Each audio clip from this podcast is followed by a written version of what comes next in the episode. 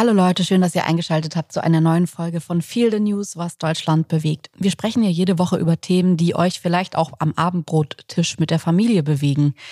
Themen, über die ihr diskutiert, bei denen ihr unterschiedlicher Meinung seid, ähm, die euch aufreiben, die euch emotional aufwühlen, freuen oder wütend machen. Heute soll es um ein Thema gehen, um einen Fall gehen und um alles, was so darum passiert ist, den wir oft auch von euch als Wunsch bekommen haben, mal eine Folge drüber zu machen. Und zwar soll es heute um Luke Mockridge und Ines Anjuli gehen. Seit knapp vier Jahren liest und hört man von der Beziehung zwischen Luke Mockridge und Ines Anjoli. Im Raum stehen schwere Vorwürfe, ein eingestelltes Verfahren, moralische und gesellschaftliche Bewertungen zweier Menschen durch die Öffentlichkeit, bei denen es schwerfällt, sich ein neutrales Bild zu machen und sich auch zu dem Thema persönlich zu verhalten. Dieser Podcast ist ein Versuch, das anzugehen. Was ist passiert? Also im April 2019 erzählt Ines Agnoli in einem Podcast, dass sie eine toxische Beziehung gehabt habe, und zwar mit einem prominenten Komiker und dass der sie beinahe vergewaltigt habe. Dann passiert erstmal relativ wenig oder fast nichts, jedenfalls in der Öffentlichkeit. Ungefähr um diese Zeit hat aber auch Ines Agnoli Luke Mockridge angezeigt, und zwar wegen versuchter Vergewaltigung. Die erste Anzeige führt offenbar nicht zu einem Verfahren. Ines zeigt ihn noch einmal an und daraus wird dann ein Verfahren gegen Luke Mockridge. Das allerdings wird nach zehn Monaten eingestellt. Viel später wird der Spiegel berichten, der konnte die Gerichtsakten einsehen, dass der Grund war, dass dort Aussage gegen Aussage stehe, dass wenig Chancen auf Erfolg habe. Äh, die Versionen, schreibt der Spiegel, des Tathergangs würden sich zwar ähneln, aber in einigen entscheidenden Punkten eben unterschiedlich sein. Und deswegen sei die Staatsanwaltschaft dann dazu gekommen, das einzustellen. In der Kölner Comedy-Szene wird offenbar intensiv gemunkelt, aber in der Öffentlichkeit passiert weiter wenig bis gar nichts, bis Lilly Blauzun, eine SPD-Twitterin, fast zwei Jahre später, im Februar 2021, einen Audiomitschnitt aus dem Podcast mit Ines Agnoli twittert. Und dazu schreibt sie, Content Notice sexuelle Gewalt. Ich war gerade kurz davor, dich zu vergewaltigen, ist in Deutschland also anscheinend kein Grund, um die Aufmerksamkeit auf Luke Mockridge zu lenken. Aber Hauptsache, der WDR produziert weiter Shows mit ihm, während diese Vorwürfe im Raum stehen. Ich kotze. Zitat Ende von Lilly Blauzuns Tweet. Dieser Tweet löste eine Social-Media-Welle aus und der Hashtag Konsequenzen für Luke trendet. Und zwar auch vermutlich, weil MeToo in Deutschland zwar sehr viel beachtet wurde, aber bis dahin gar nicht so viele prominente Fälle bekannt geworden sind. Die Diskussion wird größer und intensiver und im April schließlich äußert sich Luke Mockridge's Haussender Sat1. Er unterstützt Luke und prangert sogar eine, Zitat, moderne Form der Lynchjustiz an. Einige Monate später, im September 2021, berichtet der Spiegel über den Fall. Ähm, der Artikel ist übrigens heute deutlich gekürzt, wenn man ihn liest, ähm, über Luke Mockridge. Denn Luke Mockridge ist dagegen gerichtlich vorgegangen. Erst in Köln, wo ein paar Sätze untersagt wurden, dem Spiegel zu schreiben. Der Artikel im Großen und Ganzen aber sonst unverändert war. Und dann aber nochmal in Hamburg, wo sehr viel mehr verboten wurde. Der Spiegel schreibt auch, ähm, dass er Ermittlungsakten und Privatnachrichten einsehen konnte und mit Personen sprechen, Zitat, die beide kennen, sowie mit vielen weiteren, die sagen, sie hätten eigene Erfahrungen mit Mockridge gemacht, darunter eine Frau, die mehr als zwei Jahre lang mit Mockridge zusammen war und deren Erzählungen denen von Agnoli stark ähneln. Am Ende der Recherche stehen etliche Situationen, in denen sich der Comedian offenbar nicht im Griff gehabt und gegenüber Frauen immer wieder Grenzen übertreten haben soll. Zitat Ende vom Spiegel. Interessanterweise steht im Wikipedia-Eintrag von Luke Mockridge folgender kleiner allgemeine Baustein. In diesem Artikel oder Abschnitt fehlen noch wichtige Informationen, MeToo-Vorwürfe und gerichtliche Auseinandersetzung fehlen komplett. Hilf der Wikipedia, indem du sie recherchierst und einfügst.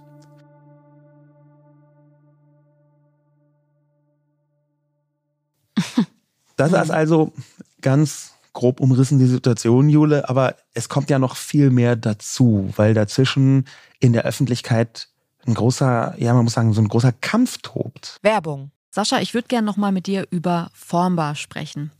Wir haben uns unser wunderschönes Bücherregal bei Formbar designt, designen lassen und ich würde gerne heute noch mal ein paar Sätze über das Design verlieren, weil ich das wirklich so besonders finde bei Formbar, es sieht ein bisschen so aus, als hätten wir acht Leute in unsere Wohnung kommen lassen und die hätten das dann alles ausgemessen und entworfen und sich auch nochmal kreative Gedanken gemacht, weil dieses Möbelstück einfach am Ende so besonders aussieht. Ja, irgendwie hat man den Eindruck, da haben eine Innenarchitektin und der Schreiner tagelang zusammen dran gearbeitet.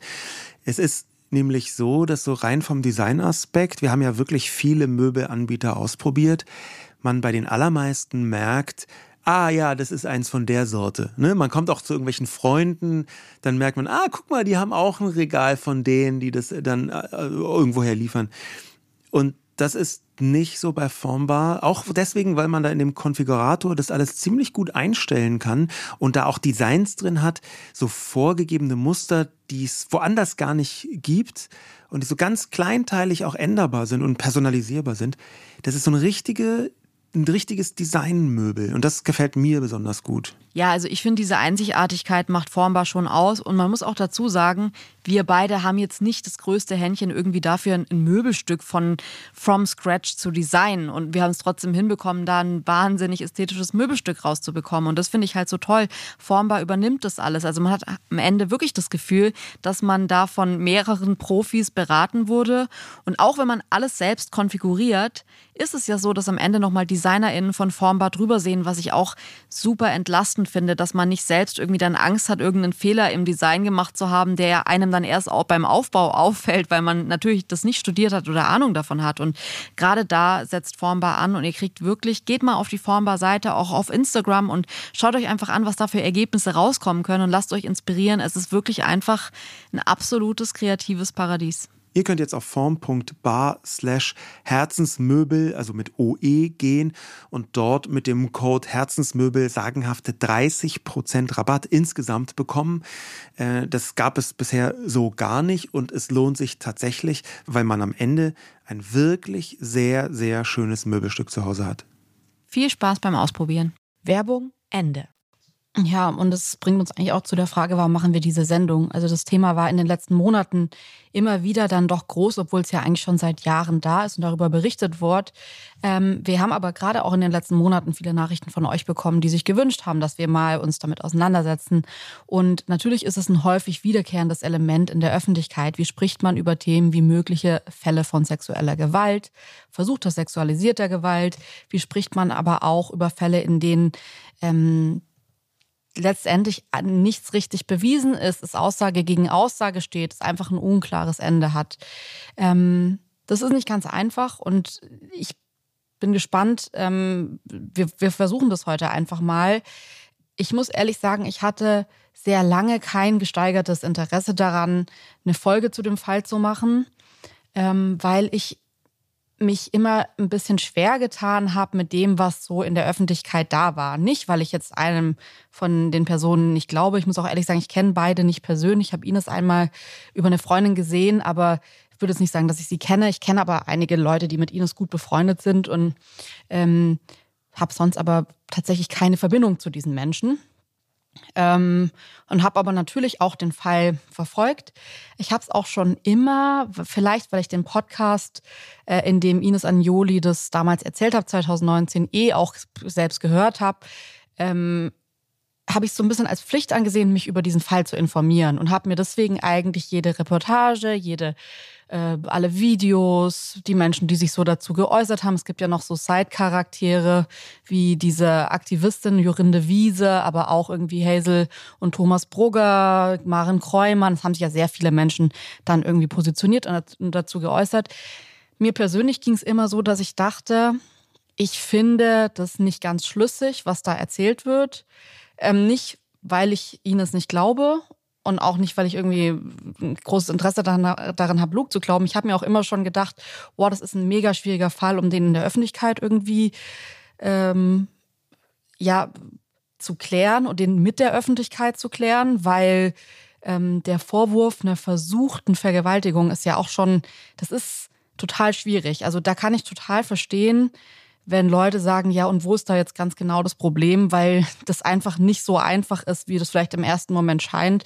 Und deswegen habe ich mir persönlich immer gesagt, hm, ich möchte dazu alles wissen und vielleicht gibt es irgendwann den Punkt, wo ich mich auch gut und sicher damit fühle, was öffentlich dazu zu sagen. Aber eigentlich ging es mir lange Zeit so, dass ich mir dachte, ich finde es extrem schwierig, sich dazu zu äußern. Das hat sich dann aber in den letzten Monaten geändert, weil ich finde, dass da drumherum so viel passiert ist, dass man schon allein über das ähm, wie jetzt auch beispielsweise Luke Mockridge aufgetreten ist bei Choice Illick im Podcast oder ähm, auch diese ganze Aktion um den Hashtag. Ich finde, man kann total viel zu diesen Sachen sagen und sich da positionieren persönlich, ohne dass man jetzt bis ins kleinste Detail wissen muss, was in dieser Nacht passiert ist zwischen den beiden. Und ich finde, dass man sich auch grundsätzlich ähm, lernen kann, sich zu äußern zu Sachen, bei denen es am Ende ja gar nicht um den Einzelfall, sondern um die große Ungerechtigkeit dahinter geht. Und die sehe ich total. Ähm, und so geht es mir damit, aber du merkst schon, es ist, mhm. es ist nicht so super eindeutig. Wie geht's dir denn?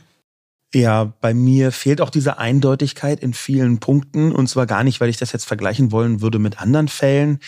Ähm, da habe ich einen sehr spannenden Satz gelesen im Zusammenhang mit diesem spanischen Fall ähm, nämlich dass der äh, Präsident des spanischen Fußballverbands einfach die äh, äh Fußballerin un, wahrscheinlich ohne, dass sie das wollte, geküsst hat, einfach vor laufender mhm. Kamera.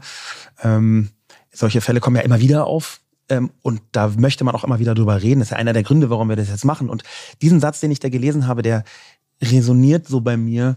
Der hieß einfach nur warten auf das perfekte Opfer. Mhm. Und dazu gehört dann auch die in Anführungszeichen perfekte Situation. In Anführungszeichen deswegen, weil natürlich die Eindeutigkeit, die von einem Teil der Öffentlichkeit verlangt wird, und die Beweisbarkeit, die von einem Teil der Öffentlichkeit verlangt wird in dieser Diskussion, es bilden sich ja sofort Gruppen, weil die dazu führt, dass man sagen kann, ja, das wird nie eintreten. Ja. Das wird nie eintreten. Und Sieht das man ja bei dem Fußballer, äh, genau. bei dem Trainerfall jetzt total. Ich meine, das wurde von tausend Winkeln in HD aufgenommen. Sie hat direkt danach gesagt, sie wollte es nicht, sie hat sich unwohl damit gefühlt.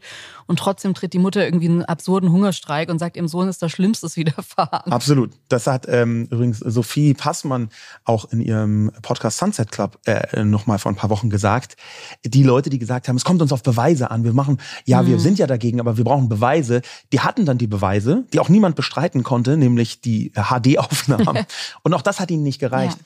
Und der, der Punkt ist eben schon, wenn man sowas sagt wie, der Fall ist komplex und der ist kompliziert, wir reden hier von Zwischenmenschlichkeiten und die sind fast immer komplex und kompliziert. Und gerade im sexualisierten Gewaltkontext kommt ja, ja, eben noch dazu, dass in sehr vielen Fällen in Anführungszeichen nur zwei Personen da sind. Das heißt, die Grundkonstellation, dass es nicht unbedingt Beweise gibt, die äh, so klassischer Natur, ja, irgendwelche Videoaufnahmen oder äh, Zeugenaussagen von ganz vielen unbeteiligten Zeugen oder die, die klassische Konstellation, die ist sowieso extrem selten oder sogar fast nie vorhanden.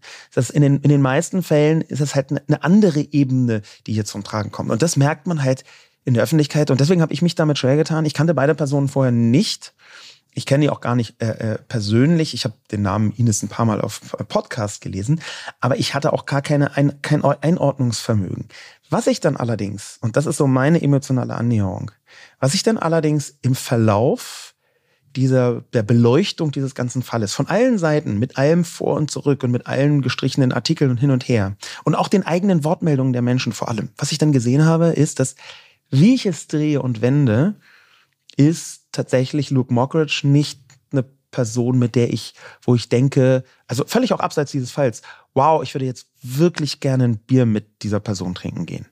Und zwar gar nicht so sehr, weil ich denke, der ist nicht witzig oder das, das ist mir alles egal, sondern mehr, weil ich eine, eine Attitüde bei ihm wahrgenommen habe, wo ich sage, und zwar schon vorher, in, in Interviews, in bestimmten Situationen, auch wie er sich auf welche Weise da geäußert hat, wo ich gedacht habe, hm, das, das, da ist eine ganze eine Welthaltung drin, da ist eine Haltung drin gegenüber dem Leben, die ist äh, für mich nicht, also die spricht so gar nicht mit mir, vorsichtig gesagt. Mhm. Und das kann jetzt, und das war meine erste Reaktion, in verschiedene Richtungen sich auswirken. Nämlich einmal, dass man sich zu sehr von seiner Sympathie treiben lässt, dass man also so anfängt zu argumentieren, in meinem, das nur für mich. Mhm. Ich finde den doof, deswegen muss er schuld sein. Ja. Das habe ich nicht gemacht, aber das liegt manchmal einfach nahe, das zu tun. Und das andere ist, zu sagen, naja, nur weil ich ihn doof finde, heißt es ja noch lange nicht, dass ich äh, ähm, jetzt den auch gleich verurteilen sollte. Ja, also das, das kann wirklich in beide Richtungen abbrechen. Also ich glaube, was man heute bei den, unserem Gespräch total merken wird, ist, wir haben uns ja auch vorgenommen, einfach differenziert beide Seiten zu sehen und zu beleuchten und vor allem dann auch alle anderen Seiten zu sehen und eigentlich vor allem Verständnis aufzubringen für auch so die Menschen, die so drumrum auch hier noch irgendwie dann so neben Zeitrollen eingenommen haben. Und was ich total häufig gelesen habe, was mich sehr gestört hat, es stört mich immer, wenn solche ähm, solche Fälle undifferenziert in der Öffentlichkeit behandelt werden, ist dass ich eine, ähm, so eine Gegenbewegung gegen Luke gesehen habe, die für mich aber nicht legitimerweise aufgebaut hat auf den Vorwürfen, die ähm, Ines Agnoli da geäußert hat, wo man, finde ich, absolut total sagen kann, ich stehe, ich glaube dir, ich stehe neben dir, ich stehe dir zur Seite und ich bin da für dich. Ich finde, das kann man, das ist eine total legitime Haltung. Ich finde aber, wenn dann Leute kommen und sagen, ich stehe zu dir und Luke, Mock, Luke Mockridge ist eh so mega unsympathisch die ganze Zeit schon. Mhm. Ich habe noch nie über einen Witz von dem gelacht. Dann denke ich mir immer, wieso denken Leute, also A, mag ich die Argumentationsstruktur nicht, das ist nicht sauber argumentiert. Ich finde, das ist, ähm, das geht halt in eine Richtung, die für mich mit Sympathien und Antipathien zu tun hat. Und das finde ich immer schwierig, weil wir wollen doch eigentlich gerade schauen, was hier passiert ist. Wenn man sich dazu äußert oder wenn man sich dazu positioniert, dann muss man sich doch ansehen, was ist für ein Vorwurf im Raum. Lässt der sich irgendwie beweisen?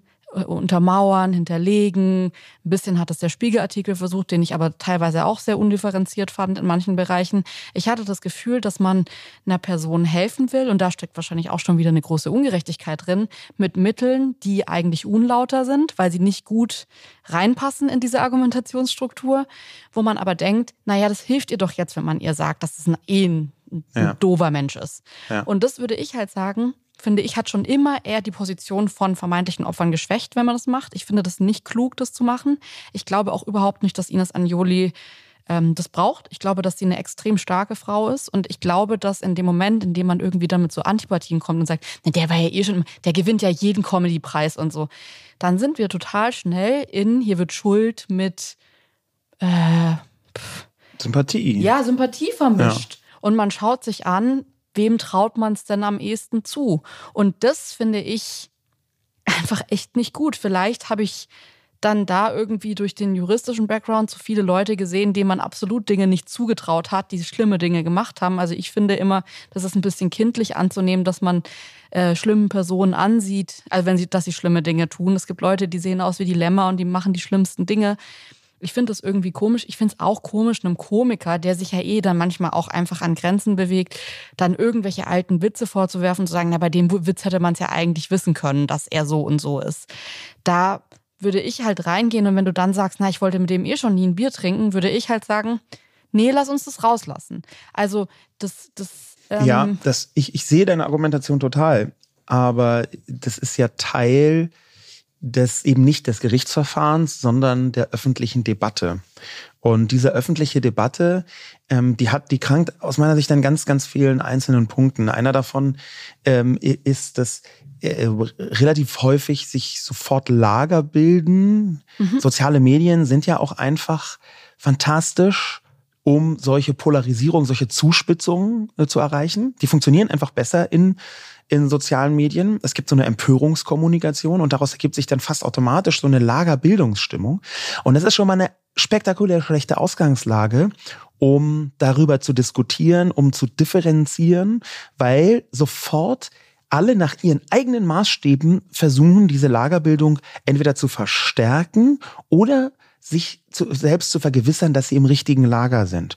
Und dann ist es, was du sagst, ist genau diese Art, mit so einem Vorwurf umzugehen ich bin im richtigen Lager, weil ja nicht nur A, dieser Vorwurf da ist und dann merkt man, das ist vielleicht erstmal nur ein Vorwurf und man weiß nicht so genau, wie kann man den einsortieren, sondern weil B, er auch unsympathisch ist. Und es sind zwei, das sind zwei Gründe, um in dem Antilager zu sein. Die sind aber strukturell komplett unterschiedlich, haben nichts miteinander zu tun. Ich finde, da tust du jetzt aber gerade so, als würde es keine, als würde diese, dieses ganze, dieser ganze Fall gar keinen Regeln folgen. Und ich finde, der folgt, Regeln. Das ja. ist ein bisschen, wir hatten neulich eine Person in unserem Umfeld, die meinte, ja, man kann Google doch immer so benutzen, wie man es halt gerade braucht. Und das ja. stimmt nicht richtig. Ja. Also man kann Google zwar immer so benutzen, wie man es gerade braucht. Man kann, wenn man nicht richtig googelt, die Antwort für seine Frage googeln, die man gerne hätte, dann wird man das finden. Also Steine sind doch 100 Kilo schwer und dann findet man irgendeinen Artikel, der sagt, ja genau, richtig, Steine sind 100 Kilo schwer. Wir haben das hier rausgefunden. Oder man ähm, stellt die Frage um und geht ergebnisoffen ran. Und ich finde es auch überhaupt nicht schlimm, sich für Lager und für Sympathien zu entscheiden. Ich glaube, wir sind jetzt alle Menschen, selbst wenn man sich mit dem Thema differenziert befassen will, hat man irgendwie eine Sympathie für eine Person. Die habe ich auch. Ja. Aber ich finde es wichtig, trotzdem zu gucken, was kann ich tun, dass ich möglichst neutral an diesen Fall rangehe, weil wir reden ja hier wirklich auch nicht drum, dass wir irgendwie die ähm, Aufgabe haben, hier ein richterliches Urteil zu fällen. Ja. Das geht ja nicht darum, sondern es geht ja eigentlich nur darum, sich persönlich, privat zu einem Fall, der öffentlich ist, über den viel gesprochen wird, so zu positionieren, so zu äußern, dass man für sich selbst sagt, ich bin mit der Haltung, mit meiner Haltung so einverstanden. Mhm. Was ich häufig beobachtet habe und was für mich auch ein ungelöstes Problem ist. Und dieses ungelöste Problem, das weiß ich nicht, ob man das überhaupt lösen kann, ist, dass es einen gigantischen Unterschied gibt, eine riesige Diskrepanz von diesen Millionen Situationen, wo du weißt, dort draußen mhm. gibt es sexualisierte Gewalt. Versuchte dort draußen Vergewaltigung, Vergewaltigungen, ja. ähm, äh, Femizide. Dort draußen tun einfach Millionen und Abermillionen, vor allem Männer, vor allem Frauen, die schlimmste und mhm. bitterste sexualisierte Gewalt an. Aber Du hast ganz selten eindeutige Schuldige in der Öffentlichkeit. Du hast nicht diese Person, wo du, auf die du wütend sein darfst. Das heißt, du hast ein riesiges Wutpotenzial auf die völlig klar vielen Millionen Männer, die sexualisierte Gewalt begehen. Und du hast aber nicht ein Gesicht dazu. Und ich glaube, dass deswegen in bestimmten Situationen sich auch etwas entlädt. Und der Grund, warum das gar nicht so leicht ist, das zu bewerten, das hört sich ja erstmal an, an wie ein Argument, der arme Luke Mockridge hat hier die ganze, den ganzen Hass abbekommen für, gegen andere. Aber der Grund, warum es nicht so leicht ist, warum es eben nicht so einfach ist, ist, weil wenn du das ganz präzise machst, dann darf ja überhaupt nie jemand irgendetwas sagen, bis äh, das Gerichtsurteil in 17. Instanz bestätigt ist. Und da würde ich sagen, Opfern zu glauben, mhm. Und zunächst einmal davon auszugehen, es ist auch eine Straftat, jemanden falsch zu beschuldigen. Das heißt irgendwie, äh, die Unschuldsvermutung, ja. das ist schon häufiger gesagt worden, gilt ja nicht nur für einen äh, potenziellen Täter von sexualisierter Gewalt, sondern eben auch für die Person, die sich strafbar machen würde, wenn sie einen Falschvorwurf äh, äußern würde. Und damit richtig umzugehen, das ist so der Knackpunkt. Aber genau deswegen ist es so schwierig dass man, wenn man drüber nachdenkt, wenn man die Statistiken sieht, wird man wahnsinnig wütend. Und dann kriegt man eine Person, die man dafür adressieren kann. Du hast mir das neulich mal gesagt, in einem anderen Zusammenhang, ähm, als eine Person dich öffentlich so krass angegangen ist und du bist eigentlich relativ cool damit umgegangen. Und ich habe dich danach privat gefragt und habe so gesagt, ey, wieso bist du so cool damit umgegangen? Und du hast gesagt, na, weil ich in dem Moment verstanden habe, dass die Person einfach einen Briefkasten gebraucht hat, wo sie ihren Brief mhm. einwerfen konnte. Die Person hat einen super langen Brief geschrieben, also jetzt so bildlich, ja. mit all ihren Sorgen und Ängsten und allem drauf und ihrer Wut und die wollte diesen Brief einwerfen. Und dann ist sie an einen Ort gegangen, wo es keinen Briefkasten gab. Und ähm, ich glaube, man kennt dieses Bild und man kennt dieses Gefühl, wenn man einen Brief abgeben muss und man hat keinen Briefkasten. Und wie groß die Erleichterung ist, wenn man es dann irgendwo eingeschmissen hat, wo man weiß, morgen zwischen 14 und 16 Uhr holt die Post da den Brief ab, den man jetzt nicht mehr hat, den man jetzt los hat. Hm. Dieses Bild dieses Briefkastens der Person, die zu einem Briefkasten wird, bei der man sich beschweren kann. Es ging bei dir ja um was ganz anderes, aber ich habe das in dem Moment so gut verstanden. Ich habe auch plötzlich ihre Wut so gut verstanden. Ich habe die Wut der Person so gut verstanden, weil ich gemerkt habe, ah, okay, und deswegen ist sie auch immer wütender geworden, als sie dann so im Begriff war, diesen Brief einzuwerfen, weil man gemerkt hat, jetzt lädt sich das alles ab, was sie so lange nicht abladen konnte. Und das ist ja eigentlich, würde ich sagen, grundsätzlich was, was eigentlich ein reinigender Vorgang ist für ja. Menschen, die irgendwie Wut ansammeln. Ähm, es kann natürlich aber auch zu einem sehr gefährlichen Vorgang werden, wenn eine Person einen Briefkasten Ja, und wird. vor allem bei mir war das ja alles nicht justiziabel, sondern es ging einfach um so Sympathie, Antipathie, Deswegen sondern sage ich ja, das war eine ja, ganz ja, andere Situation, Kontext, aber, aber ist es genau Bild, das, das ich total wichtig. Ja, das ist richtig und auf der einen Seite und auf der anderen Seite ähm, glaube ich, hat man, wenn man sich öffentlich dazu äußert, auch immer die Verpflichtung, ähm, weil wir in einem patriarchalen System leben, wo Jahrhunderten, wenn nicht Jahrtausenden Frauen einfach gar nichts geglaubt würde und wenn doch, wurde es für nicht so schlimm gehalten, ähm, müssen wir sehr intensiv drüber nachdenken, wie sieht denn die Situation aus, wenn tatsächlich eine Frau quasi erneut Opfer werden würde weil man ihr einfach nicht glaubt und obwohl es richtig passiert ist. Ich spekuliere jetzt absichtlich nicht, das muss ich natürlich dazu sagen, nicht über diesen konkreten Fall hier. Ja, das ist, ähm, es ist einfach so, dass wir in einer Zeit leben, wo sich bestimmte Sachen verändert haben und ich bin erstmal grundsätzlich froh darüber, dass sie sich verändert haben. Ja, ich, ich stimme ich dir total zu, aber ich würde gerne noch mal ganz kurz bei diesem Bild bleiben, weil ich darin schon auch eine Gefahr sehe. Ich sehe zum einen natürlich die Gefahr, was ist, wenn Leute wieder Opfer werden, was ist, wenn das nochmal passiert, ja. was ist aber auch, wenn Personen zu Briefkasten werden, die keine sind. Und da würde ich halt sagen, es gibt, glaube ich, auch ähm, so Flügel des Feminismus, die sagen, äh, für uns ist völlig okay, wenn auch falsche Männer, jetzt sage ich jetzt mal, sind ja meistens dann Männer, mhm. zu Tätern werden. Ähm, also wenn, wenn man die falschen Männer anklagt, weil im Grunde genommen trifft es die richtigen. Meine Oma hätte wahrscheinlich mhm. gesagt, alle in den Sack und dann draufhauen, es trifft immer den richtigen. Das glaube ich nicht. Ich glaube, dass man unterscheiden muss. Ich glaube auch, dass es für eine moderne Form von Gesellschaft und auch für eine moderne Form von Männlichkeit total wichtig ist, zu sagen, nicht jeder Mann ist ein Täter. Und deswegen glaube ich, ist eine feine Differenzierung total wichtig. Und deswegen finde ich es, wenn wir in einer Gesellschaft leben, in der es Fälle wie Kachelmann gibt, wenn man Kachelmann googelt, kommen immer noch diese ganzen Vorwürfe. Obwohl er komplett freigesprochen wurde. Er ist komplett freigesprochen ja. worden man merkt ja auch, wie er abgecrazed ist durch diese ganze Sache. Das ist ein Fall, wo ich finde, dass im Verhältnis relativ wenig drüber gesprochen wird. Und ich bin wirklich, ich neige jetzt nicht mhm. dazu, eine der Frauen zu sein, die den ganzen Tag sagt, man muss so viel ähm, Verständnis für die Männer haben. Ich finde es aber wichtig zu differenzieren. Ich möchte damit nicht sagen, dass dieser Fall zwischen Ines und Luke völlig eindeutig für mich klar ist, dass Luke das gar nicht getan hat. Überhaupt nicht. Ich finde es aber total wichtig, diese Grenze auch in diese Richtung immer wieder im Kopf zu haben, sich da zu informieren und abzugrenzen, einfach auch, weil ich in dieser absurden Internetdebatte wirklich viele Menschen gesehen habe, die ihn betitelt haben ja. mit, also wirklich justiziablen justiziablen, ja, Beleidigung. Ich weiß gar nicht, ist das dann eine Beleidigung, wenn, wenn man jemanden als was betitelt, was er nicht ist? Naja, ähm, auf jeden Fall habe ich so viel gelesen, wo ich mir dachte, ich würde mir hier mehr Differenziertheit wünschen, weil ob das jetzt, egal wie es ausgeht, es ist doch wichtig, dass man sich, und wir sprechen hier ja wirklich darüber, dass wir nicht die Person sind, die das Verfahren führen, sondern die Person sind, die sich ihre Meinung bilden und sich dazu irgendwie äußern, dann bietet es sich doch an, differenziert zu sein und ein bisschen abzuwarten, sich da ein bisschen einzulesen, ein bisschen Zurückhaltung zu haben, um sich dann zu positionieren. Weil was ich schon auch sehe, ist,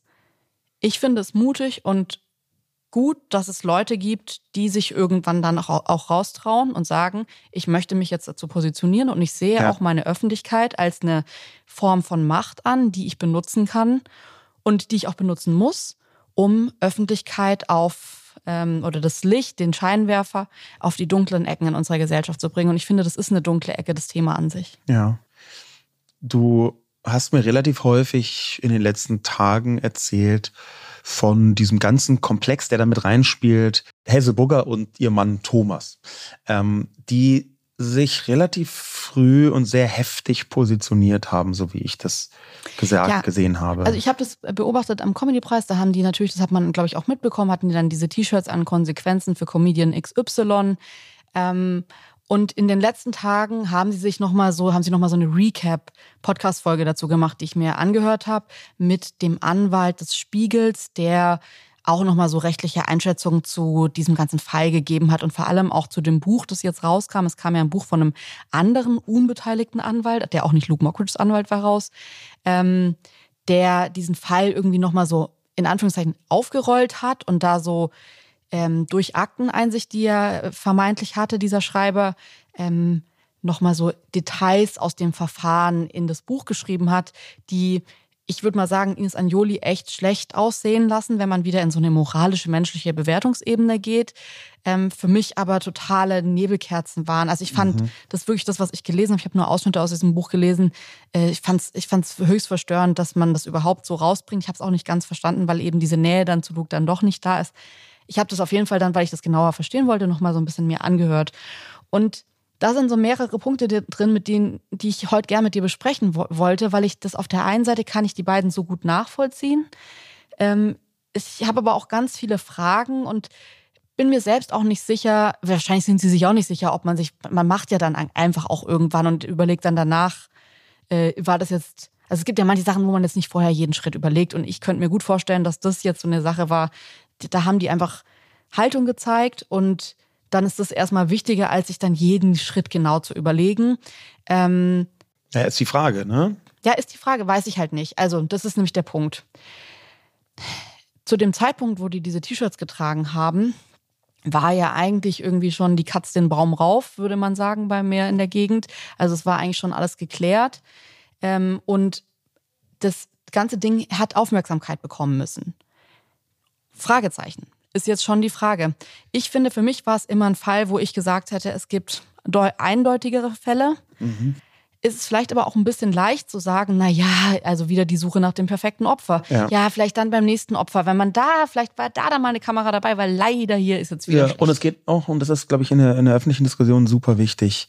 Ähm, das ist auch wieder ein Punkt, wo ich jetzt nicht eine eindeutige Lösung habe.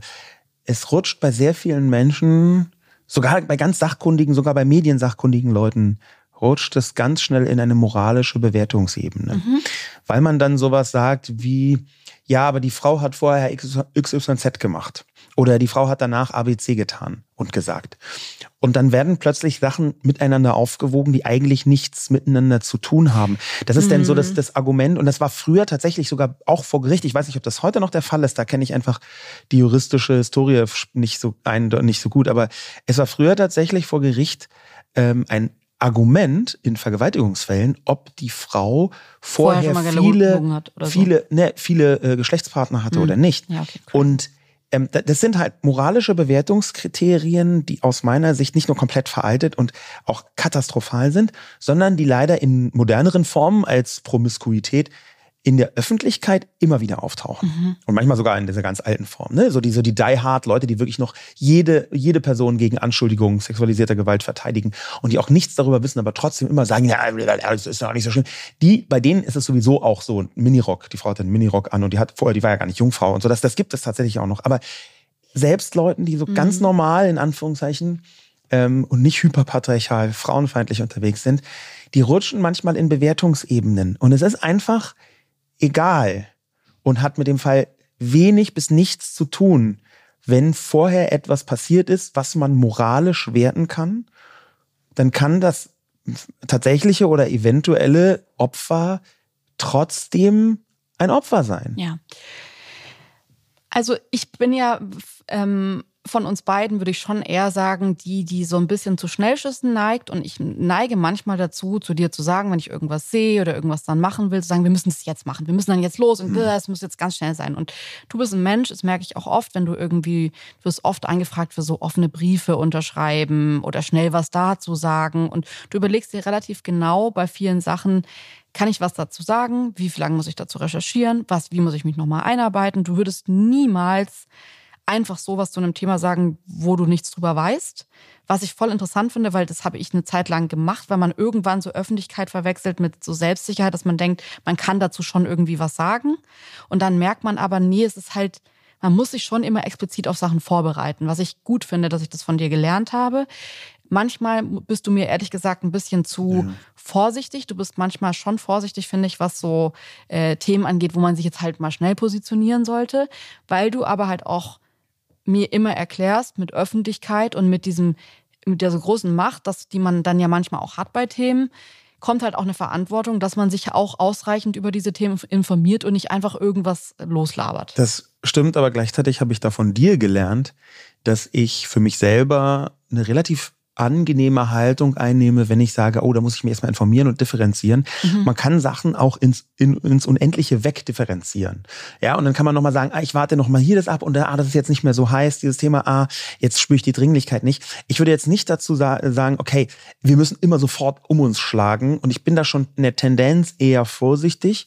Äh, unter anderem, weil ich relativ früh in sozialen Medien gemerkt habe, was das für eine Macht mit sich bringen kann. Und zwar auch einfach eine, eine sehr, sehr äh, ähm, wirksame Macht, die total nach hinten losgehen kann. Aber ich merke eben auch, dass es Situationen gibt, wo ich vor mir selber, und das habe ich dann wiederum, wie gesagt, von dir gelernt, äh, wo ich vor mir selber dieses, diesen Differenzierungswunsch benutze, um dann keine Haltung mehr zu entwickeln und auch nichts mehr öffentlich zu machen. Ja. Und dann äh, am Ende muss man sich nicht zu allem äußern. Vielleicht ist es aber doch ganz sinnvoll, wenn man sich zumindest ab und zu irgendwas äußert.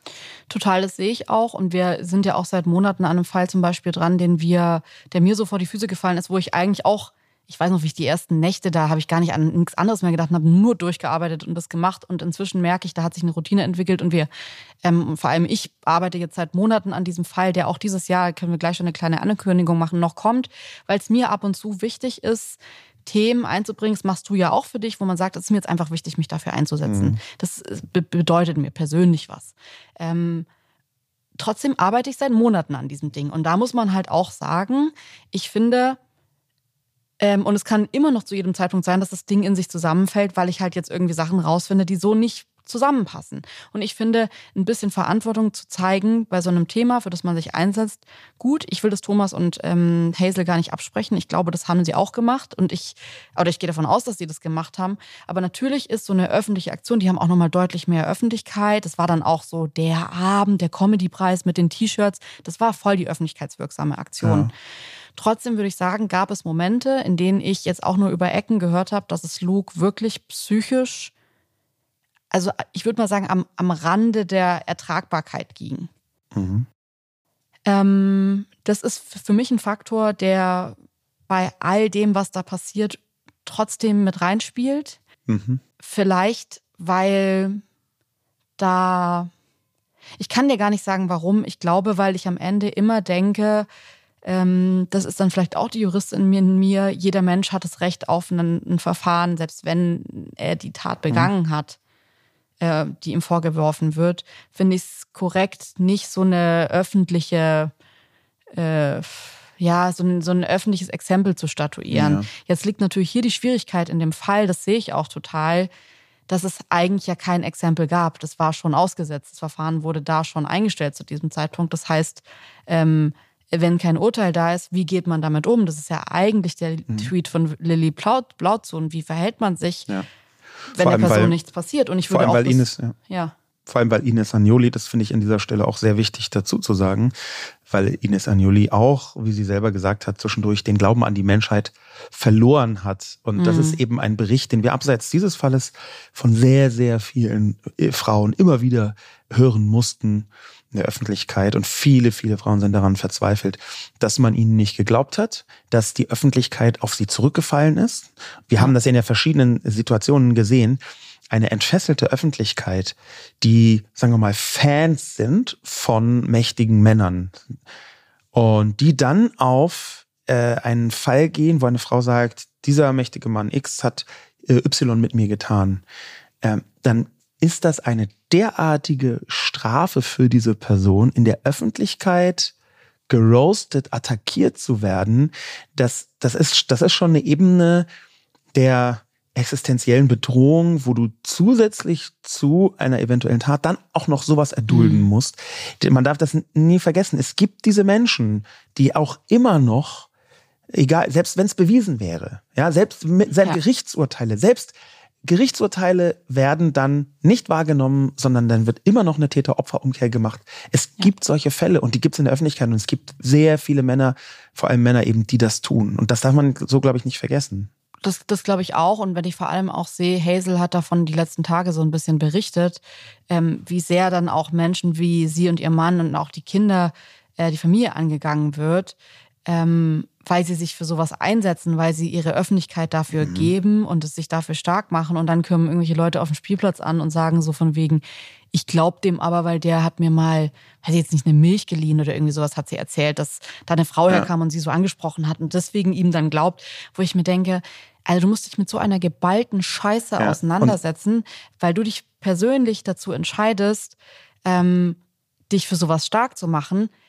Also hätten die das vorher gewusst, wahrscheinlich hätten sie es trotzdem gemacht, wahrscheinlich wussten sie auch, dass es passieren ja. wird. Ich finde es aber trotzdem, also großen Respekt dafür, dass es halt Leute gibt, die in so einem Moment, weil es ist immer bequemer, nichts zu sagen. Ja. Es ist immer bequemer, einfach sich ein schönes Kleid anzuziehen, auf einen Comedy-Preis zu gehen, seinen Preis entgegenzunehmen und nach Hause zu gehen. Mhm. Und da, dass da die Leute kommen und sagen, ja, die wollten wahrscheinlich auch irgendwie gute Publicity haben, das spielt ihnen das halt gut in die Karten, vielleicht wollten die sich gar nicht für den Fall einsetzen, finde ich so absurd. Ja. Ja, der, der Punkt ist halt auch schon, und das habe ich, auch wenn es völlig anders gelagert ist, ähm, äh, bei mir, aber in der Beschäftigung damit als konstante gesehen, je toxischer eine Person ist, eine öffentliche Person, mhm. umso toxischer sind auch deren Fans. Das heißt, wenn du sowieso schon jemanden hast, ganz ich rede jetzt ganz allgemein, ich rede jetzt nicht auf einen spezifischen Fall bezogen, wenn du sowieso schon jemanden hast, der super problematische Kommunikation macht, der die allerkrassesten Sachen in der Öffentlichkeit sagt, dann ist die Chance sehr, sehr hoch, dass genau eine solche Person, wenn sie denn an äh, angeschuldigt wird, öffentlich mhm. von einer Frau, dass die eine Fanmeute hat, die in einer Weise radikal und giftig auf alles eindreschen, was ihnen im Weg steht. Und dann steht halt so jemand im Weg, der sagt, hey, ich wurde, hab, bin hier übrigens ein Opfer. Ich, Aber wie entscheidet man sich denn jetzt? Also, ja. weißt du, wenn man jetzt die Zeit zurückdreht, das ist der Abend vom Comedy-Preis und Hazel und Thomas überlegen sich, ob sie diese T-Shirts anziehen oder nichts, also was anderes anziehen. ähm, ja ich, ich, für mich ist es total schwierig einzuschätzen. Das ist jetzt natürlich auch nochmal eine Sondersituation. Vor der steht es nicht jede Person, sich nochmal in der Öffentlichkeit zu positionieren, mhm. ist ja nochmal anders, als wenn man jetzt im Freundeskreis das macht. Aber ich finde auch schon diese Entscheidung im Freundeskreis. Ich glaube, dass uns so viele Leute geschrieben haben, dass, ich, dass sie sich wünschen, dass wir eine Folge darüber machen, weil man halt immer wieder in Situationen kommt, wo man sich denkt, na, was ist denn jetzt? Also, was sagt man denn jetzt dazu? Wie verhält man sich denn ja. dazu? Äh, Was würdest du sagen? Wie würdest du das für dich lösen? Also wenn ich mir das so anschaue, wie es bei Hazel und Thomas gelaufen ist, dann glaube ich, es war von Anfang an ein schwieriges Setting, zum Beispiel sowas wie den Hashtag Konsequenzen für Comedian XY. Das kam ja nach dem Hashtag Konsequenzen für Luke. Das heißt, es war auch vollkommen klar, auf wen es sich bezieht. Ja, sie haben sind jetzt wieder stark zurückgerudert und haben gesagt, es war eher allgemein. Das habe ich überhaupt nicht so gesehen. Ich habe insbesondere von Thomas ähm, eine Vielzahl von Tweets gesehen, wo ich sage, die waren völlig drüber. Mhm. Die waren einfach in einer Sphäre, wo die, die wären aus meiner Sicht sogar schon schwierig gewesen, wenn es komplett bewiesen gewesen wäre. Mhm. Ähm, und die waren, das ist jetzt nur so mein, mein retrospektives Gefühl, ja, ich möchte das ja. auch da nicht zitieren, unter anderem, weil es ja auch gelöscht worden ist, aber mein Gefühl war, dass es, dass es ein bisschen hochtourig war. Und ich kann total nachvollziehen, warum, weil diese Wut da ist und man, mhm. ich kann es mhm. sehr, sehr gut verstehen. Ähm, diese Wut ist da und man möchte die äußern und vielleicht kennt er den dann auch noch und empfindet diese Wut gegenüber dieser Person. Ich glaube aber, die Frage muss anders gestellt werden. Ich halte es für richtig, bestimmte Fälle in der Öffentlichkeit stattfinden zu lassen. Wenn man die Macht hat, eine Öffentlichkeit herzustellen, dann gibt es bestimmte Fälle, auch welche, wo noch nicht äh, HD-Kameras, Gerichtsurteile, alles dritte Instanz äh, eindeutig schuldig gesprochen. Auch vorher, auch bevor irgendwas passiert, finde ich, kann man sich positionieren. Ich würde das dann aber immer mit einem, mit einer geöffneten Tür in Richtung einer möglichen Unschuld der Person machen. Und wenn ich sowas schreibe, ganz konkret wie Konsequenzen für Comedian XY, dann ist es notdürftig getarnt eigentlich eine Art Schuldüberzeugung. Denn nur wenn Schuld da ist, dann müssten ja Konsequenzen da ja. sein. Und ich finde, eine Sache ist zu sagen, ähm, wir haben uns vorgenommen, den Opfern zu glauben oder wir möchten den Opfern glauben. Wir möchten die nicht verurteilen. Wir möchten ihre Botschaft weitertragen. Hört, was diese Frau sagt. Das ist etwas anderes als, das ist schon ein gelutschter Drops denn mhm. wir fordern bereits Konsequenzen.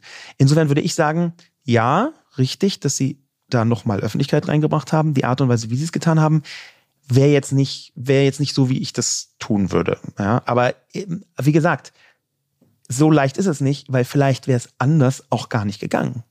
Und wenn man ewig drüber nachdenkt, wie kann denn ein juristisch wasserfester, aber eindeutiger Hashtag sein, mhm. der zugleich noch und so weiter und so fort, dann kann ich mir gut vorstellen, dann zieht man am Ende wirklich nur das Blümchenkleid an oder hat ein T-Shirt drunter, wo was ganz Schlimmes draufsteht. Ja, weiß ich nicht. Also es gab ja, glaube ich, mal bei den Oscars war das Leute, die komplett schwarz getragen haben für die Opfer von ähm, MeToo.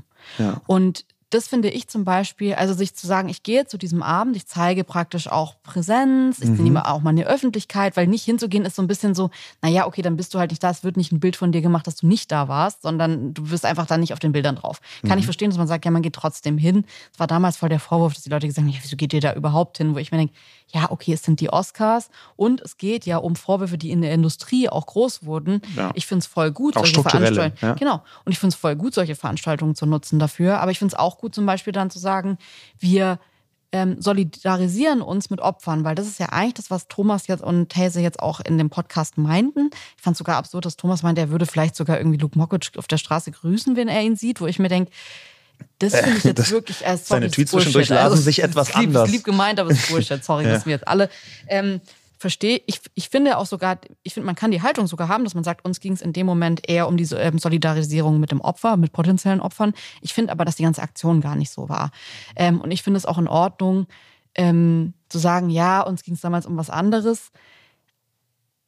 Aber ich glaube, man hätte das schon auch anders machen können. Es geht mir ähnlich wie dir, würde aber trotzdem sagen, dass ich Leuten, die sich dafür einsetzen, auch Fehler zugestehen möchte, weil ich sagen würde, ja, dann mach's erstmal selbst. Also dann stelle ich ja. erstmal selbst und ich finde nämlich, dass man oft, wenn man sich positioniert, danach, das ist die Tücke von öffentlicher Positionierung, danach immer denkt, hätte ich damals nicht das gemacht. Oh nein, wäre die Aktivistin mhm. da nicht da noch mit aufgesprungen, dann wäre es viel, oh Mann, das hätte doch dann den Opfern viel mehr geholfen. Es gibt ja ganz viel, wo man in der Retrospektive sagen kann, das wäre viel klüger gewesen, das anders zu machen. Aber es gibt halt wenig Leute, die es überhaupt angehen. Ich glaube auch, dass wir ähm, vor allem in Deutschland nicht so richtig gut in Übung sind in Positionierung. Wir sind finde ich bei sowas viel, viel näher an der Schweiz, als wir immer uns eingestehen wollen. Wenn ich so sehe, wie oft auch solche Vorwürfe gelöst werden von Unternehmen, von irgendwie Personen, die in der Öffentlichkeit sind, in der Politik, dann finde ich, ist da erstaunlich wenig gelernt, wie eine natürliche Positionierung aussehen kann. Ähm, und äh, deswegen finde ich es erstmal gut, wenn Leute das überhaupt machen und da sind, weil hätten sie es damals nicht auf diese Weise gemacht, hätte es ehrlich gesagt wahrscheinlich niemand gemacht. Und das wäre mir zu wenig gewesen. Ich würde gern mit dir über einen Punkt diskutieren, der anders als in den vielen Jahrzehnten, Jahrhunderten, Jahrtausenden zuvor jetzt seit wenigen Jahren neu ist. Ich würde sagen seit fünf bis vielleicht zehn Jahren. Und zwar, dass es in Zeiten von Social Media ähm, mehrere Ebenen gibt, die äh, die ganze Sache noch dramatisch verkomplizieren. Also es ist schon sehr lange so, seit es so Massenmedien gibt ähm, und solche Vorwürfe geäußert werden, ist es leider ganz oft so gewesen, dass die Person, die die klügere Medienstrategie hat, mhm. die Gunst der Öffentlichkeit gewinnt. Ja, entweder ist das da der, das arme zu Unrecht beschuldigte Opfer von fiesen Vorwürfen von einer durchgedrehten Ex und so weiter. Das gibt ja das ganzen Krempel. Ja. Oder ähm, das vollkommen eindeutig dieses äh, miese Arschloch, der hat, und das ist ja klar. Also, das heißt, diese, diese Verurteilung und auch Vorverurteilungen, die haben sehr, sehr stark mit der Medienlandschaft zu tun. Und natürlich darf man nicht verwechseln, auch mit der Macht im Hintergrund. Wir haben eine Vielzahl von Fällen, wo, hm, das, wo die Macht von insbesondere Männern gebraucht wurde, um zu vertuschen, mhm. um ähm, die Glaubwürdigkeit von äh, tatsächlichen Opfern zu erschüttern, wie wir heute wissen, wo äh, vollkommen klar ist, da gibt's so äh, Männer, äh, Gefallen, die hin und her ge geübt werden. Und das, das ist eine ganz schwierige und große äh, Thematik, die jetzt aber eine neue Ebene bekommen hat mit den sozialen Medien. Weil wie kann man sich in sozialen Medien verhalten, wenn man A tatsächlich sich öffentlich äußern muss dazu möchte als Frau, der so etwas passiert ist, oder wenn man B äh, zu Unrecht beschuldigt worden mhm. sein sollte. Das sind ja die Varianten, die hier bei Ines Agnoli und Luke Mockridge zur Auswahl stehen. Wie kann man sich denn da äußern? Hast du da eine Idee oder hast du da in diesen beiden extrem schwierigen Situationen, die hier im Raum stehen, hast du da irgendwie einen Gedanken, was, was, wie das bedeutet? Also ich finde es total schwer, ähm, weil beide Varianten sind ja total schlimm. Also wenn man sich vorstellt, dass man in der Situation ist, dass einem sowas passiert ist. Mir ist sowas passiert, nicht sowas mhm. ganz genau, aber ich habe ja hier im Podcast schon drüber gesprochen. Das ist einfach schwer, damit leben zu können. Das kann ich auf jeden Fall aus persönlicher Erfahrung sagen. Und ich finde, dass das immer wieder hochkommt, dass es immer wieder anstrengend ist und dass vieles von dem, ähm, was Ines gemacht, getan, nicht getan haben soll, ließ sich für mich als Frau, der sowas ähnliches passiert ist, immer wieder erklären mit, natürlich ich habe mich damals entschieden, das nicht weiter äh, voranzutreiben juristisch. Ich habe nicht alle Rechtsmittel ausgeschöpft, dass ein Vorwurf ist, der Ines gemacht wird, ähm, dass sie nicht alle Rechtsmittel ausgeschöpft hat, dass sie noch mehr Rechtswege hätte gehen können und es nicht gegangen ist, wo man auch irgendwann sagen muss, ja, also Ich kann nur sagen, als Frau, der das passiert ist, ich bin nicht alle Rechtswege gegangen, weil ich wusste, das ist eine unfassbare Anstrengung, die ich nicht bereit bin zu leisten, weil ich sie nicht leisten kann. Und da habe ich vollstes Verständnis. Auf der anderen Seite muss ich aber sagen, habe ich auch ein Verständnis, wenn ich mir jetzt vorstelle, dass wir, wir haben bald drei Söhne. Wenn, wenn ich mir das vorstelle, dass mein Sohn in einer toxischen Beziehung ist und ähm, er vielleicht was gesagt hat, was er nicht so gemeint hat, reicht ja schon, dass er es nicht so gemeint hat, aber es so ausgesprochen hat und er in einer Situation ist, wo ihm dann vorgeworfen wird, dass er eine Vergewaltigung versucht hat. Was das für ein schrecklicher, unsäglicher Vorwurf ist. Dann muss ich sagen, finde ich beide Seiten kann ich als empathische Person mich reinversetzen. Ich glaube, deswegen ist auch der Wunsch von so vielen Menschen da, da irgendwie so was Eindeutiges zu haben, wie man sich verhalten soll, was man machen kann, dass es nicht ganz so unerträglich ist, weil da eine Unerträglichkeit liegt, finde ich, in auch dem, dass es kein, keine Entscheidung mhm. gibt, keine rechtliche Entscheidung, sondern man selbst irgendwie entscheiden muss, was man da jetzt macht. Da ist eine Schwierigkeit drin. Was ich aber bewerten kann, und das möchte ich jetzt versuchen, ist die Auftritte der Personen, seit dieser ganzen Sache. Ich habe mir das Interview angesehen oder das Gespräch angesehen von Luke Mockridge und ähm, Joyce Ilk. Und ich würde sagen, bis zu diesem Punkt hatte ich immer auch eine Sympathie in diesem Punkt für Luke, weil er sich nicht dazu geäußert hat, weil ich immer dachte, seine Strategie war immer so ein bisschen, meinte er, ich möchte so Privates nicht in die Öffentlichkeit bringen, ich möchte dazu nichts sagen, das ist mein Ding. Den Punkt, wenn er es denn nicht war, fand ich immer sympathisch. Ähm, und dann habe ich dieses Gespräch gehört und muss sagen, ich fand an diesem Gespräch wirklich wenig irgendwie sympathisch. Ich fand eigentlich alles extrem unsympathisch. Ich fand den Auftritt schwierig. Ich, man merkt, das habe ich aber auch schon gemerkt, ähm, als ich das ähm, die Hotel Matze Folge gehört habe, die schon ein bisschen älter ist mit Luke Mockridge, dass da ein Mensch sitzt, der einfach psychisch Probleme zu, zu haben scheint. Ähm, zumindest aus dem, was ich da so rausgehört habe und auch immer wieder selbst gesagt hat, dass er ganz, ganz viel ähm, ja, sich da so selbst eingebrockt hat, weil er sich so entschieden hat, wie er sich entschieden hat und dass er irgendwie kein gutes Selbstbild von sich hat. Das ist das, was er so gesagt hat, hat er auch bei Joyce nochmal wiederholt, dass er selbst sein, sein größter Kritiker ist. Und da war ganz viel drin, wo ich mir dachte, mir ging es ehrlich gesagt gar nicht so, dass ich den Schluss gezogen habe, ich will mit dem kein Bier trinken gehen. Also das mhm. ist gar nicht eine Bewertungsebene, die ich drin habe bei so einem Menschen, weil ich den ja nicht kenne, sondern mir ging es eher so, dass ich mir dachte, wow, das tut mir echt leid, dass hier eine Person wirklich so viele Probleme hat, die ja eigentlich so erfolgreich ist, wo eigentlich ja alles gut sein könnte, weil es hat sich gar nie so angehört, als würde man gerne mit ihm und in seiner Haut tauschen wollen. Die Bewertungsebene, die bei mir, das ist auch jetzt nicht nur Bier trinken, das war eher eine Chiffre, aber die bei mir dafür entscheidend war, war in dem Spiegelartikel, der ähm, nicht auf dem Niveau sexualisierter Gewalt, aber schon auf dem Niveau von sehr schwierigem Verhalten ja. ein eindeutiges äh, He said, she said, she said, she said, she said mhm. Muster hatte.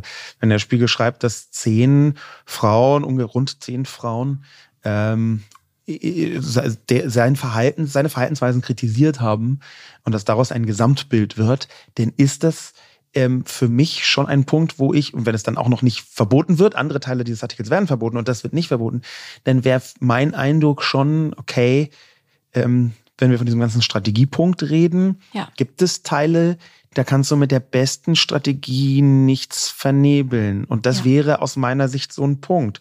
Du hast glaube ich, vor ein paar Tagen sowas gesagt, wie das ähm, äh, du eine Passage von Luke Mockridge gehört hast, die du auch äh, irgendwie sehr eitel. Da hat er in diesem äh, Gespräch mit Joyce gesagt, Zitat, blöd gesagt, wenn du alle haben kannst, dann willst du die, die dich scheiße findet. Und die, die im Sex-Podcast erzählt, dass kein Mann sie richtig ficken kann, alles Schlappschwätze sind.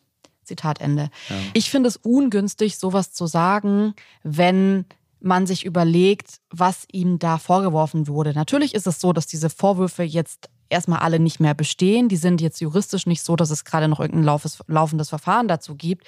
Aber hier geht es ja nicht drum, ist es jetzt rechtlich erlaubt, sowas zu sagen oder nicht, sondern hier geht es um eine moralische Bewertung. Und wenn ich das höre, dass eine Person sagt, ich könnte alle im Raum haben, das möchte ich bei so einem, in so einer, äh, bei so einem Thema, das mit so sensiblen anderen Themen in Berührung kommt, einfach nicht hören. Das finde ich persönlich nicht sympathisch. Trotzdem finde ich, kann man auch sagen, naja, muss man jetzt jedes Wort von der Person auf die Goldwaage legen, ähm, wenn der mal sowas vorgeworfen wurde, die Vorwürfe fallen gelassen wurden. Also ist es nicht auch okay? Wahrscheinlich konnte er in diesem Moment irgendwie super viele Frauen haben, konnte sich's aussuchen und wollte dann halt, er wollte ja damit eigentlich erklären, so ein bisschen, ich bin ein verworrener Charakter oder irgendwie sowas wahrscheinlich. Gehe ich jetzt mal davon aus. Ich kann das verstehen. Ich finde es aber trotzdem einfach komplett unangebracht, so eine Sprache zu finden, so zu sprechen, auch über andere Frauen so zu sprechen. Und ich finde, da schält sich für mich was raus, was an eine Bewertung rankommt, dass ich persönlich denke, na ja, eine Person, die sowas sagt, ist halt auch ein gewisser Charakter. Und ähm, ist es jetzt ein finales Urteil? Nein, ist es nicht. Aber es zahlt halt auf eine Bewertung oder in eine Bewertung ein, die ich ja gerade versuche irgendwie vorzunehmen. Und ich finde, mehr machen, als sich solche Videos anzusehen, zu sehen, was sagt er zu solchen Auftritten, was sagt er zu den Vorwürfen, wie verhält er sich als Person, kann man halt nicht machen. Und das muss ich sagen, fand ich eine verbale Grenzüberschreitung. Ich fand es völlig unangebracht, so zu sprechen. Und es war für mich jetzt nicht äh, gerade irgendwie einzahlend auf die Person Luke Mockridge, als ich dieses Interview mit Joyce Ilk gesehen habe. Ja, und gleichzeitig sieht man ja, wie in der Öffentlichkeit ähm, das, und das, das fand ich spannend auf mehreren Ebenen, dass diese Lagerbildung, von der schon ein paar Mal die Rede war, dass die auch in die prominente Welt so reingelappt sind. Wir hatten hier schon Hazel und Thomas als eine Gruppierung, aber ist in, dem, in einem von den Spiegelartikeln wurde so richtig äh, gegeneinander geschaltet, wer sich für und wer mhm. sich dagegen geäußert hat. Ja, Oliver ähm, Pocher ähm, hat ja auch zum Beispiel lange gesagt. So ein Herzchen und so. Dass und er auf der Seite von ich, ich glaube, genau. man tut der ganzen Sache keinen Gefallen, wenn man ähm, zwar mit der Absicht einer öffentlichen Unterstützung, dann aber so eine Lagerbildung vorantreibt. Und ja. ich weiß nicht ganz genau, was da die Lösung ist. Weil natürlich ist es schon so, dass hier zwei Dinge aufeinanderprallen, wo es in zwei unterschiedlichen Versionen unterschiedliche Unschuldige gibt und man möchte ja immer Unschuldige verteidigen oder Opfer verteidigen. Ja, in diesem Fall Opfer äh, äh, A und Opfer B. Und die, die Frage ist schon, wie kann man damit umgehen in der Öffentlichkeit, wenn man fest davon überzeugt ist, wie das zum Beispiel offenbar Pietro Lombardi war, dass er seinen Freund äh, äh, mhm. Luke Mockridge schon wirklich lange kennt und kennt. Wie geht man damit um? Ähm, ich, ich weiß nicht eine Antwort darauf, aber ich weiß schon, dass wenn man völlig abseits von Fakten nur von eigenen Gefühlen ausgeht, wie du das eben von der Mutter erzählt hast, die Hazel zitiert hat auf dem Spielplatz, wenn du einfach nur sagst, meine Empfindung ist, das ist eine nette Person, weil ich schon dreimal über den Witz gelacht habe und deswegen kann sie nicht schuld sein. Dann trägt das zu einer völlig abgelösten Realität bei, aus meiner Sicht, zu einer, einer Realität, die überhaupt nichts mehr zu tun hat damit, dass man ja schon auch in der Öffentlichkeit versucht, sich irgendwie zu diesem Fall zu positionieren. Also ich glaube, und das hatten wir eingangs, und das wäre auch mal ein Lösungsansatz für dieses ganze Thema, ähm, Bewertung folgt nicht willkürlichen Regeln. Es ist nicht so, dass, oder eine Willkür, wo man sagt, jetzt heute mache ich es mal nach Sympathie und morgen schaue ich mal noch, ob der einen Kuchen vorbeigebracht hat und übermorgen schaue ich mir an, ob er seinen Blond irgendwie cool färbt. Sondern ich finde, eine Bewertung kann man schon versuchen, so neutral und objektiv wie nötig sich aufzuarbeiten. Jetzt gibt es bei diesem Fall und auch bei vielen anderen Fällen ähm, total viel Material, das man sich äh, reinziehen kann. Material, wo man vielleicht auch immer wieder guckt. Ich fand zum Beispiel damals stand sehr viel in dem Spiegelartikel, wo ich gesagt hätte, es war für mich danach nicht völlig klar, äh, was hier los ist und wie ich mich positionieren soll. Ich fand den teilweise sehr meinungsstark, diesen Artikel. Und ich habe gesehen, was man hier versucht. Ich hatte aber immer das Gefühl, dass der Artikel der Sache nicht gut tut, obwohl ich total mhm. auch für die Sache bin. Und zwar sich für die Opfer von sexualisierter Gewalt und Versuchen von sexualisierter Gewalt äh, einzusetzen. Ähm, ich würde heute sagen, wenn man den gekürzten Spiegelartikel sieht, jetzt ist der runtergedampft auf das, wo ich auch persönlich sagen würde, ja, damit kann man doch arbeiten. Das ist trotzdem noch genug.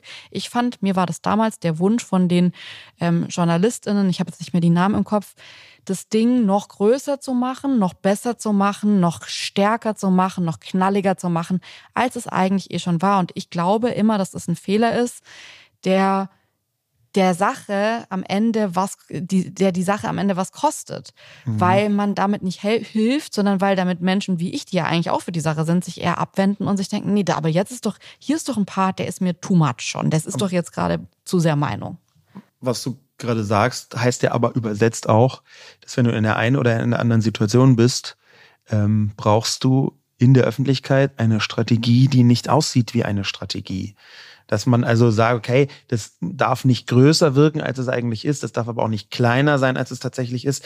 Man muss glaubwürdig sein, man muss nicht angreifbar sein. Also es fühlt sich für mich schon das ist, das ist schon. Nee, finde ich nicht. Also ich finde, ich habe in den letzten Jahren sehr viele Berichterstattungen gerade in diesen Fällen gesehen, die waren viel weniger auf den Punkt, als ich es mir gewünscht hätte, mhm. aber dafür korrekt.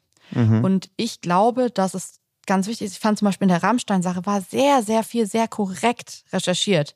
Also da war wenig Meinung drin, da war wenig irgendwie noch so alte andere Kamellen drin, die irgendwie was beweisen sollten, wo man sich dachte, ja, wenn man das jetzt runterbricht, ist die Person vielleicht keine gute Person, aber das ist jetzt gerade hier, also das spielt jetzt oder zahlt jetzt gerade eher auf ein moralisches ähm, äh, Ding ein, wie man eine Person irgendwie einordnet. Und ich finde, das hat da nichts verloren, aber gut, ist vielleicht auch meine persönliche Meinung. Ähm, ich glaube schon, dass man, wenn wir zurückkommen auf, wie, wie, funktioniert Bewertung, man kann bewerten, wie tritt die Person auf, wie äußert sie sich zu einem Thema, ist sie empathisch trotzdem für die Sache an sich.